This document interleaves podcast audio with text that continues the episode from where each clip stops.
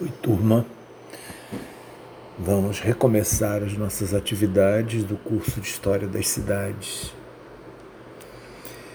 Eu enviei para vocês um texto que dizia respeito à cidade ideal renascentista e à cultura artística do professor João Massal, e é em torno dele que nós vamos desenvolver nossa aula de hoje.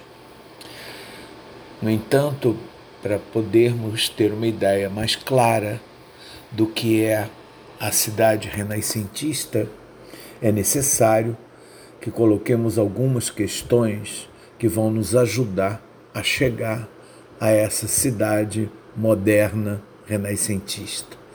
O moderno por si só já coloca uma questão importante. Se a cidade renascentista é moderna, ela evidentemente rompeu com algum tipo de paradigma anterior, é, e é sobre exatamente esse paradigma que nós vamos nos dedicar agora. É, só podemos pensar as cidades renascentistas se as compararmos com as cidades medievais. Essa comparação parte do século XII quando as cidades da Idade Média começam a ganhar uma referência nova. Essa referência vincula né, a essas cidades a expansão do comércio na área do Mediterrâneo.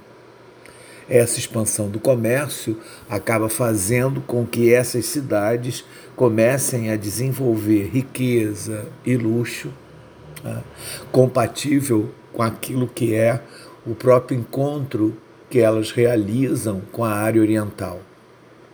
Uma série de novidades começam a aparecer nesse cenário do século XII. É, essas cidades vão ganhando expressão exatamente porque elas facilitam o desenvolvimento de novos produtos para a Europa centro-ocidental. Mas o que, que era uma cidade medieval se comparada com aquilo que queremos desenvolver agora, que é a cidade renascentista. Para poder pensar a cidade é, da Idade Média, as cidades medievais, é necessário que se visualize a seguinte estrutura: uma praça central, em torno da qual estão os prédios da senhoria, que administra politicamente a cidade, do outro lado da praça, as áreas de armazéns vinculados àquilo que é o sentido mais especial da praça, que é o comércio, as feiras, e no outro lado da praça, a catedral, a igreja principal da cidade. É em torno desse espaço que se organiza a vida na cidade, a que nós estamos chamando de cidade medieval essa arrumação ela é importante porque a vida da cidade medieval se concentra exatamente na, nessa praça. Isso vai fazer com que o espaço em torno da praça seja ocupado por várias atividades.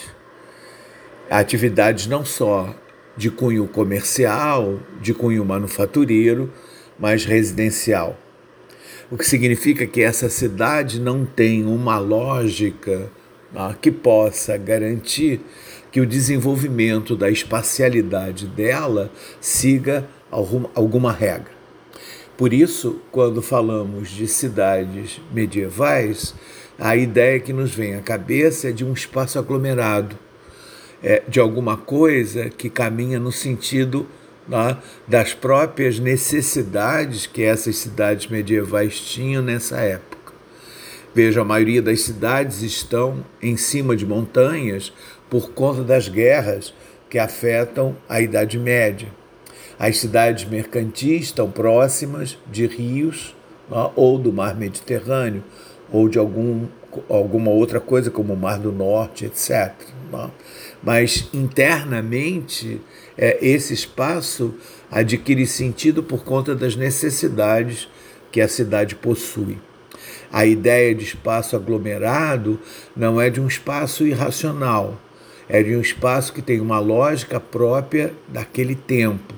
E essa lógica é aquela que vai dar ideia para a gente, uma ideia mais simplificada, que são as ruas curvas, tá?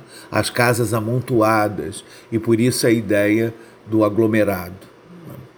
Mas na passagem dessas cidades para as cidades modernas, a partir principalmente do século XV, XIV, século XIV século XV, há uma alteração radical em vários sentidos, em várias situações diferenciadas.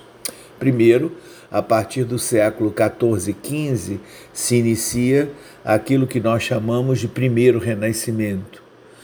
O, o, o, renascimento que envolve principalmente essas cidades que, a partir do século XII, no mar Mediterrâneo, se desenvolveram como é o caso de Veneza, o caso de Gênova e o próprio caso de Florença, por conta, evidentemente, da sua relação via é, o mar pelos seus rios, principalmente pelo rio Arno. É, essas cidades do século XIV e XV, elas também se modificam naquilo que são os seus princípios e os seus objetivos. Agora, essas cidades são lugar do elogio da arte, é, da arte do homem. Ou seja, elas, de alguma maneira, tá, envolvem de, uma, de forma muito clara um ideal novo que está preso à recuperação da ideia do homem, da ideia do indivíduo, tá, da subjetividade desse indivíduo, é, que começa a aparecer de maneira muito clara. Ou seja, a partir do século XIV e XV se vive o que nós chamamos em história da passagem da transcendência para a imanência. O que, que significa isso? É, essa passagem está diretamente vinculada ao modo pelo qual o homem se coloca no mundo. Durante o período medieval, esse homem era definido de fora dele a partir de todo o envolvimento que a igreja tinha com o mundo e das teses desenvolvidas pela teologia de que o homem dependia de maneira radical da providência divina, dependia de Deus. Ou seja, o homem só podia falar dele a partir de elementos externos a ele. Tá? Daí a ideia de uma transcendência. Durante o período do primeiro renascimento, essa ideia de transcendência é substituída com a ideia de imanência. A imanência significa que esses homens que estão vivendo essas cidades do século XIV e XV estão começando a ter consciência do que eles são no mundo. Estão observando de forma mais direta a natureza estão podendo nomeá-la, analisá-la, interpretá-la é, no sentido da apropriação que é feita para o próprio desenvolvimento do homem. É, esse elogio que vem desde Petrarca acaba fazendo com que as cidades sejam a reunião dos interesses humanos e sejam obras de arte, porque são produções dos homens. Essa primeira modificação importante leva a uma segunda, é, que tem a ver exatamente com algumas características novas desse momento, do que a gente está chamando é, de primeiro renascimento. Essas características estão envolvendo algumas situações muito especiais naquilo que se refere à própria Idade Média. Ah, primeiro, nós já falamos do elogio do homem, é, e esse elogio que gera uma consciência clara do momento em que esse homem está vivendo, só pode acontecer se você tiver algum espaço onde esses homens possam provocar relações. Então, essas cidades do primeiro renascimento serão repúblicas, cidades repúblicas, porque elas se orientarão pela própria lógica coletiva pela maneira pela qual esses homens reunidos aprendem o que são e aprendem o que é viver de forma coletiva. Ou seja, a cultura urbana desse momento desenvolve um espaço que vai propiciar cada vez mais o desenvolvimento desse homem. Esse desenvolvimento é tão intenso que essas cidades do primeiro renascimento vão ter uma marca especial de receberem uma carga muito grande de artisticidade. Tudo aquilo que envolve ah, o poder que esse homem está começando a adquirir na medida em que ele se conhece, está representado é, na própria cidade. Então, a ideia do belo começa a se apresentar como uma marca importante dessa cultura urbana do primeiro renascimento. Mas não é só isso que se modifica. Se modifica também as visões de mundo, e essas visões de mundo estão incorporando a tradição da antiguidade clássica grega e romana. E por conta disso, eles estão recebendo uma carga muito forte de descobertas importantes que se realizam, de um lado, através da arqueologia, principalmente da cidade de Roma, e depois da recuperação de textos produzidos na antiguidade romana e grega. E esses textos fornecem elementos preciosos para poder esse homem desenvolver essa sua nova visão do que ele é e do que é o mundo. É a primeira descoberta importante do homem e do mundo. Essa relação é uma relação tão importante que ela marca exatamente a compreensão nossa daquilo que é o moderno. E a cidade, evidentemente, que é o locus principal dessas descobertas e por isso mesmo as cidades são fundamentais no processo de desenvolvimento do moderno, da vida moderna. Isso significa que, ao contrário da teologia medieval, o que se vê agora nessas cidades são criações importantes via academias, tá? de discussões muito vivas, principalmente nesse primeiro momento, tomando como referência Platão. Platão é a idealização de tudo aquilo que esses homens querem nesse primeiro momento, principalmente o seu texto sobre a República. Mas ao lado de Platão surgem outras modificações importantes nesse espaço urbano novo do primeiro renascimento. O mais importante talvez seja a experiência ou a experimentação. Na medida em que esses homens estão descobrindo o que eles são agora, e o lugar onde eles estão, essa consciência do moderno, essa consciência da materialidade da vida, acaba fazendo com que a experiência seja fundamental. Entretanto, essa experiência, nesse primeiro momento, ela não está vinculada única e exclusivamente à produção de alguma coisa, a um resultado concreto ela está, na verdade, vinculada a toda uma série de elementos novos que torna esses homens, nesse primeiro momento, né, é, presentes nessa estrutura urbana através daquilo que a gente chama do mundo de possibilidades. É o universo novo que eles descobrem, que vem vinculado lá no campo da arte, no campo da arquitetura, a, a descoberta da perspectiva, que vai fazer com que esses homens possam dar formas diferentes a esse espaço.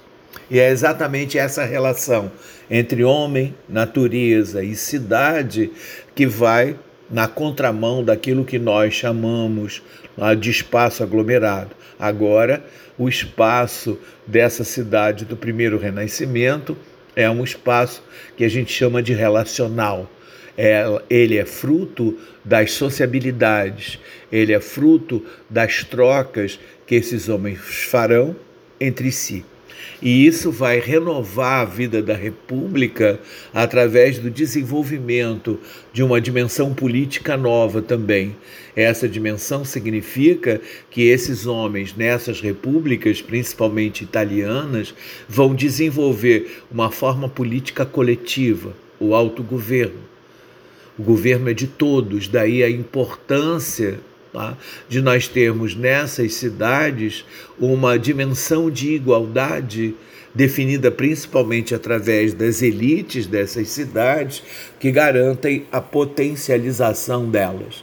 Ou seja, essas cidades serão expressivas e importantes na medida em que os homens trabalharão para que elas o sejam. Ou seja, o interesse desses homens na dimensão coletiva, na política, naquilo que a gente chama de economia, ou na própria visão da sociedade, é um engrandecimento da cidade. E esse engrandecimento tem resultados concretos na forma de desenvolver determinadas produções, principalmente no campo da arte, que marcam exatamente esse progresso das cidades. Além disso, nesse primeiro renascimento, há uma outra coisa bem expressiva é, no sentido daquilo que é a dimensão é, da vida urbana, que é uma relação de projeção desse homem para aquilo que é o significado do que nós chamamos do que nós chamamos nesse primeiro renascimento de uma vontade cidadã, ou seja, a chamada virtude cívica que acompanha o desenvolvimento dessas cidades garante não só a unidade dela, como o progresso político, o progresso da riqueza, o progresso social. É, isso tudo marca uma expressão importante para essas cidades do primeiro renascimento, que são as cidades que permitem a esse homem alargar o seu conhecimento, projetar coisas para frente, ou seja, a ideia de progresso contida nessas cidades produz algumas coisas importantes. Primeiro, nessas repúblicas, tá, o predomínio do uso sobre as funções. É, isso é característico, evidentemente, de todas as cidades, a função, uso e a, fu a, e a função. Função? Caímos numa situação complicada, não? mas uso e função são nessas cidades expressões importantes. E o equilíbrio entre essas duas dimensões acaba fazendo com que a cidade se desenvolva. No caso das repúblicas, os usos são mais importantes que as funções da cidade. Vou dar um exemplo para vocês compreenderem melhor isso. É, a gente é, tem como ponto de partida para análise das cidades normalmente é a dimensão econômica. Então nós sabemos que as cidades eram comerciais, depois industriais, etc. Não é? É, esse sentido é o sentido apenas funcional, não é o sentido dos usos. O sentido dos usos é exatamente o que marca o que a gente chama das cidades republicanas. E são essas cidades que fazem parte desse primeiro momento do moderno, dos séculos 14 e 15, e que vão se expressar né, dessa maneira que nós estamos apresentando. Isso, evidentemente, vai qualificar o homem de tal maneira né, que ele vai, de certa maneira, já que o renascimento não é ateu, né, expressar isso em devoções, em fé. É, e essa fé acaba praticamente fazendo com que esses homens se imaginem como deuses ou se imaginem como Deus. E isso acarreta alguns problemas.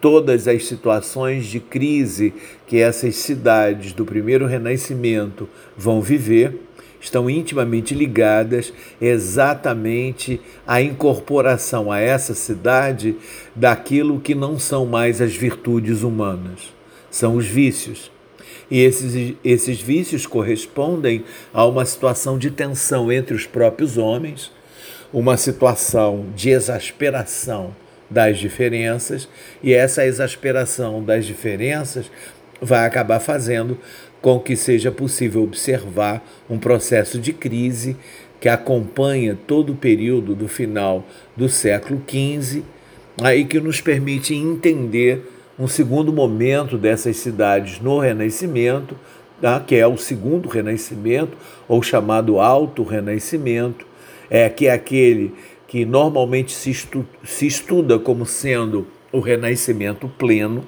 que é o século XVI. Para começar, talvez seja importante fazer diferenças entre o primeiro Renascimento e o segundo Renascimento aquilo que até então era a ideia de experiência, acaba tomando uma direção inversa. Não é que a experiência tenha acabado, só que agora ela se vincula a um modelo. A partir do século XVI, para enfrentar a própria crise moral, a própria crise política desse homem, é necessário estabelecer uma ordem. E essa ordem está vinculada de maneira direta a esse tipo de referência nova, né, de uma cidade que agora se coloca num território e está enfileirada com outras cidades, dependendo de um príncipe, dependendo de um rei. Então, a primeira mudança importante a decorrente dessa crise é exatamente a falência da ideia de república. E a falência da ideia de república dá origem a uma dimensão nova tá? naquilo que é a referência política, que são os estados centralizados.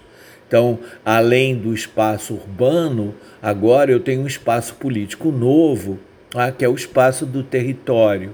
Tá? E esse território é povoado não só de cidades, tá? mas de propriedades rurais, etc. Tá? E a atenção não é mais decidida pela cidade, já que agora ela está hierarquizada dentro desse espaço e essas cidades têm variações nessa hierarquia. Então, o domínio direto dessas cidades está concentrado numa esfera diferente, que é a esfera do Estado. É, a partir daí também se modificam as visões de mundo, porque para esse Estado existir, ele precisa recuperar algumas tradições. E a tradição que ele recupera de forma mais direta é exatamente a presença de uma teologia política que vem expressa na ideia da legitimidade desses reis, desses príncipes, através do chamado direito divino. Então, as cidades agora estão colocadas numa outra ordem. Essa ordem, evidentemente, que também afeta o homem e afeta principalmente aquilo que nós chamamos de experiência no primeiro renascimento. Agora, como temos modelos que ordenam o mundo, esse homem não precisa mais experimentar como experimentava antes. As coisas já estão definidas, os passos já estão garantidos. E isso é uma modificação importante, porque se antes eram os usos que predominavam sobre as funções, na cidade do primeiro renascimento, nas cidades do segundo renascimento, não é mais, não são mais os usos né, que são prioritários ou dominam. O que domina agora são as funções. Cada uma dessas cidades terá uma função dentro desse território, expressa pelas ordens diretas do príncipe. Isso não quer dizer, entretanto, que essas cidades perderam a sua capacidade de produção na, daquilo que é o seu conforto, o seu bem-estar. Embora, na verdade, tudo isso que se refira ao conforto das cidades tenha se desenvolvido no primeiro renascimento. Então, é exatamente na passagem do século XV para o século XVI, no próprio processo de crise, é que nós encontramos elementos importantes que vão dar continuidade à noção de belo e principalmente à noção construtiva representada não só pela arte, mas pela arquitetura. Esse primeiro renascimento que nós falamos, é onde aparecem figuras, desculpem, como Alberti, tá? que vai potencializar a arquitetura através dos seus textos tá? e das suas obras. Da mesma forma, outros artistas importantes estarão presentes nesse conjunto de cidade né? mas nós vamos nos dedicar de maneira especial, como vocês perceberam no texto que leram, né? a duas cidades em, em, em duas cidades em especial, Florença e Roma. E por que, que nós estamos nos dedicando a elas? Porque elas são, de certo modo, a dimensão mais importante desse segundo renascimento, no sentido da manutenção de uma condição de desenvolvimento que é expressiva exatamente por eles se defrontarem dentro dessa ideia de território de forma diferente. Essas cidades continuam no século XVI tendo expressividade, embora elas dependam na, em larga escala tá, é, da defesa por conta de autoridades principescas ou de reis. Mas é exatamente nessa passagem do primeiro para, para o segundo renascimento que surge uma ideia que resume todas essas descobertas e invenções que são feitas no primeiro renascimento, principalmente naquilo que é a referência da arquitetura e da arte, que é a ideia de projeto. Tá? Essa ideia de projeto, como vocês observaram no texto lido, né, implica numa alteração radical no sistema de organização do trabalho.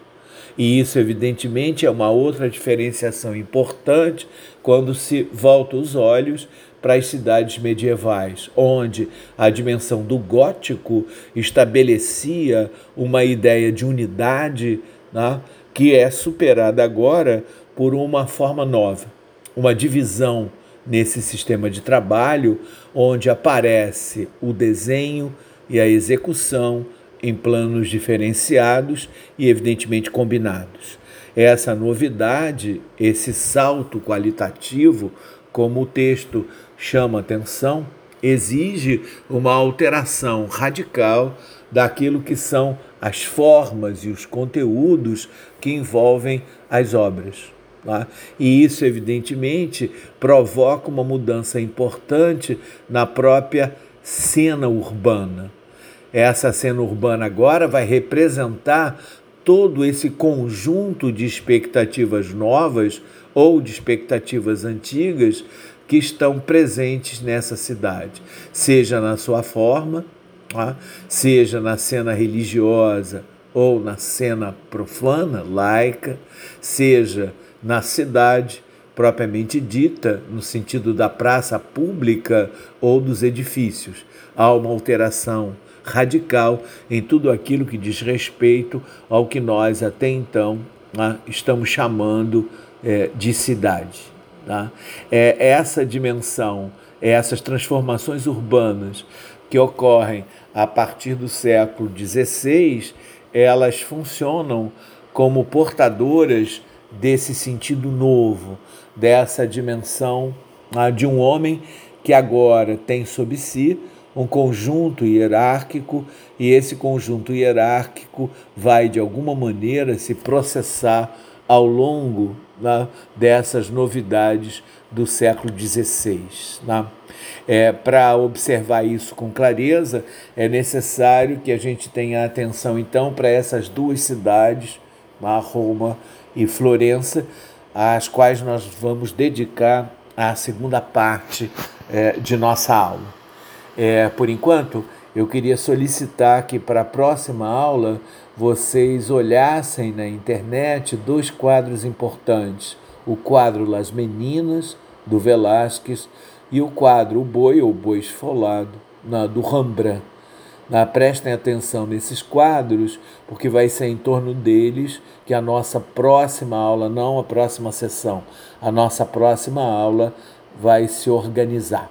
Por enquanto, paramos aqui, recomeçamos logo a seguir. Muito obrigado.